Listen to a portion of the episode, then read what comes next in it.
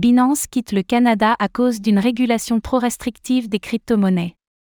Vendredi soir, Binance a annoncé qu'elle arrêtait ses opérations au Canada en raison des nouvelles normes en matière de régulation devenues trop restrictives. Après les États-Unis, il semble que cet autre pays d'Amérique du Nord fait fuir les acteurs de l'écosystème des crypto-monnaies.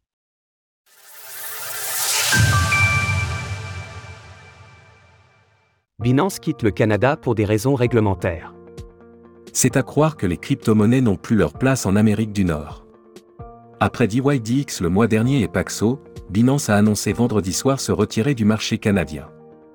La raison se trouve dans la nouvelle réglementation en vigueur dans le pays, qui impose bien trop de contraintes à la plateforme pour qu'il soit pertinent pour elle de continuer à y opérer.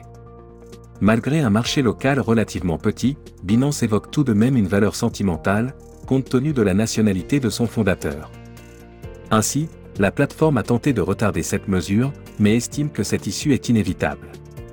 Malheureusement, de nouvelles directives concernant les stablecoins et les limites des investisseurs fournis aux échanges cryptographiques rendent le marché canadien plus tenable pour Binance pour le moment. Nous avons reporté cette décision aussi longtemps que nous le pouvions pour explorer d'autres moyens raisonnables de protéger nos utilisateurs canadiens, mais il est devenu évident qu'il n'y en a pas les utilisateurs concernés recevront un email leur indiquant la marche à suivre. Binance se dit convaincue de revenir un jour au Canada, et que même si elle n'est pas d'accord avec la réglementation actuelle, elle continue de dialoguer avec le régulateur. Les conséquences des faillites de 2022. En février dernier, le Canada a vu l'entrée en vigueur d'une nouvelle réglementation sur les actifs numériques.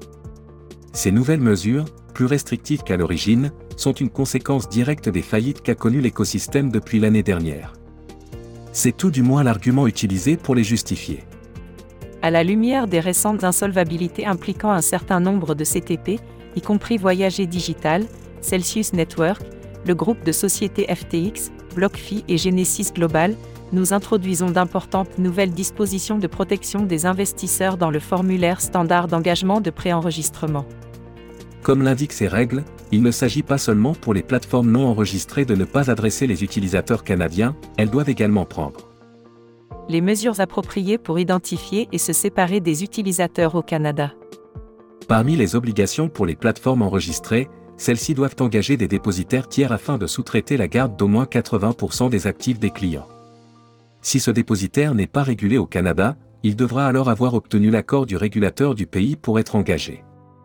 Tous les actifs considérés comme des titres financiers sont également prohibés, impliquant des enquêtes strictes pour définir ce qui relève de ce statut ou non.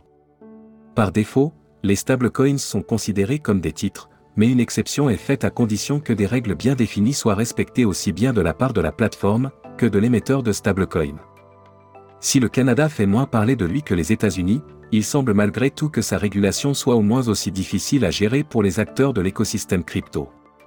Source Ontario Security Commission.